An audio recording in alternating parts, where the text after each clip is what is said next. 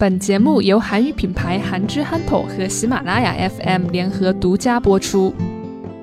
영국 BBC에 의하면 자신의 별자리를 제대로 모르고 있는 사람들은 무려 86%나 된다고 한다. 지난 3천년 동안 별자리는 물고기, 양, 황소, 쌍둥이, 개, 사자, 처녀, 천칭, 전갈, 궁수, 염소, 물병 이렇게 12개의 별자리였었다. 하지만 지구 자전축의 변화로 13번째 별자리인 뱀주인 자리가 나타났다. 새로운 별자리가 등장하면서 별자리에 맞는 날짜도 달라지게 되었다. 네. 물고기 자리, 양 자리, 황소 자리, 쌍둥이 자리, 개 자리, 사자 자리, 처녀 자리, 천칭 자리, 전갈 자리, 궁수 자리, 염소 자리, 물병 자리까지 우리가 평소에 아주 잘 알고 있는 12개의 별자리가 있어요. 사실 별자리는 엄청 많은데 우리가 이 12개의 별자리를 유독 기억하고 많이 이야기하는 이유는 바로 네 별자리가 있기 때문이에요. 우주에는 수많은 별과 별자리가 가득해요. 그런데 내가 태어난 날에는 이 많은 별자리 중에서 특별하게도 딱 하나의 별자리가 태양과 함께 떠 있어요. 이렇게 태양과 함께 떠오르는 별자리가 총 12개의 별자리인 거고, 그래서 우리는 이 별자리를 기억하고 있는 거죠.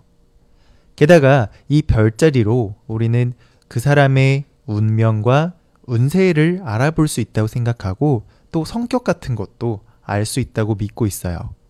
이러다 보니까 하늘의 별은 굉장히 많지만 우리는 이 12개의 별자리에 대해서는 더 많이 이야기하고 또 우리가 평소에 잘 알고 있는 거예요. 그런데 사실 나의 별자리를 내 생일날 하늘을 올려다 보면 내 별자리를 찾을 수가 없어요. 굉장히 찾기 어려워요. 왜냐하면 이 별자리가 아까도 이야기했지만 태양과 함께 떠오르고 함께 지니까 볼 수가 없는 거죠. 이러다 보니 우리는 어, 내 별자리가 있다라는 건 알지만 그것에 대한 자세한 것은 그냥 옛날부터 사람들이 이야기해왔던 그 날짜에 맞춰서 태어나면 어, 그 날짜에 맞는 별자리가 바로 네 별자리야 라고 그렇게 이야기를 듣고 또 그거를 이제 우리는 믿고 살아왔던 거예요. 그런데 음, 이 별자리가 최근에 한 개가 더 추가가 돼서 12개가 아니라 13개의 별자리가 되었다는 거예요. 이게 어떻게 된 일일까요? 갑자기 몇 년 만에 별자리가 새로 생기기라도 한 걸까요? 네. 이번에 새롭게 추가된 별자리의 이름은 바로 뱀주인 자리, 뱀주인 자리라고 해요. 이 뱀주인 자리는 사실 옛날부터 그 자리에 있던 별자리였다고 해요. 그러면 왜 처음에 왜 12개만 뽑았을까요? 처음 12개의 별자리를 뽑을 때, 그러니까 약 지금으로부터 약 3천년 전의 일이네요. 그 당시만 하더라도 이 뱀주인 자리는 별자리의 일부가 태양이 지나가는 길 밖으로 빠져나와 있었다고 해요. 그러다 보니까 일부만 별자리가 포함되어 있고 나머지 일부가 밖으로 나와 있으니까 이거는 음, 별자리가 나와 있으니까 이건 치지 않겠다. 라고 해서 그것을 뺀 나머지 지금 기존에 알고 있는 12개의 별자리로 인정하고 그렇게 알려져 왔던 거예요. 그런데 세월이 지나고 지구의 자전축이 조금씩 바뀌면서 기존의 뱀주인 자리가 빠져나왔었던 별자리의 나머지 부분이 오, 모두 들어가게 되었어요. 그리고 이것이 실제로 과학적으로 증명이 되면서 기존의 별자리에서 하나의 별자리가 더 추가된 13개의 별자리가 된 거라는 거죠. 네, 이러다 보니까 이렇게 새롭게 별자리가 생기다 보니까 제각각 별자리에 해당되었던 날짜도 전체적으로 바뀌게 되었다라는 거예요. 이러면서 우리가 알고 있었던 별자리가 다른 별자리로 바뀌게 되는 그런 상황까지 생기게 된 거죠. 이런 상황까지 오게 되니까 그동안 미래의 운세를 알아봤었던 많은 사람들이 이 부분에 대해서 알고 크게 반대를 하기 시작했어요.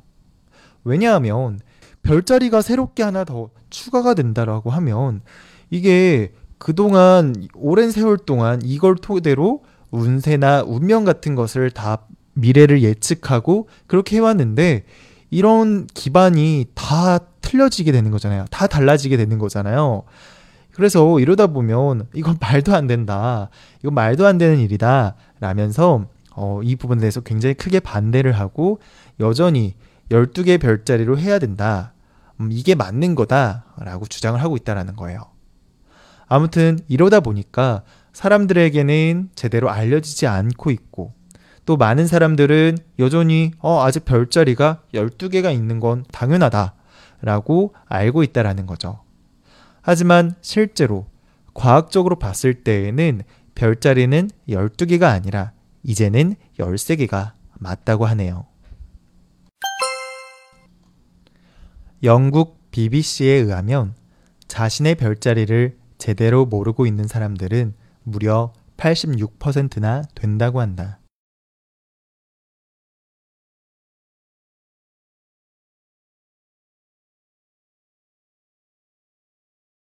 영국 BBC에 의하면 자신의 별자리를 제대로 모르고 있는 사람들은 무려 86%나 된다고 한다.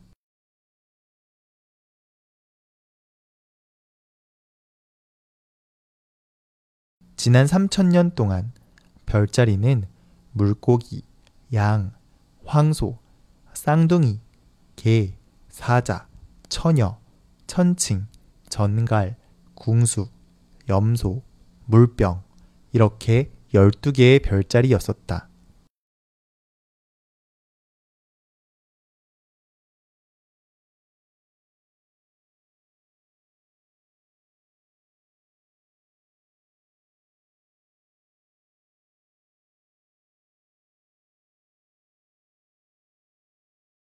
지난 3천년 동안 별자리는 물고기, 양, 황소, 쌍둥이, 개, 사자, 처녀, 천칭, 전갈, 궁수, 염소, 물병 이렇게 12개의 별자리였었다.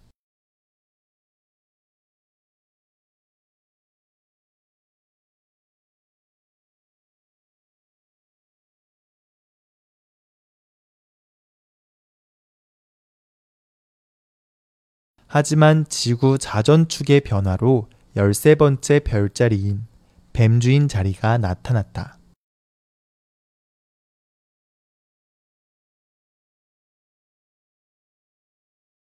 하지만 지구 자전축의 변화로 13번째 별자리인 뱀주인 자리가 나타났다.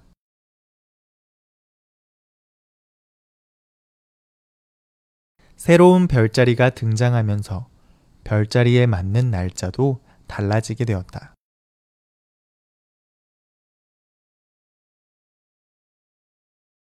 새로운 별자리가 등장하면서 별자리에 맞는 날짜도 달라지게 되었다.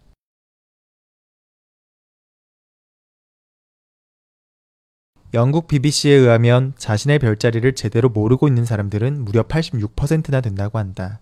지난 3천년 동안 별자리는 물고기, 양, 황소, 쌍둥이, 개, 사자, 처녀, 천칭, 전갈, 궁수, 염소, 물병 이렇게 12개의 별자리였었다.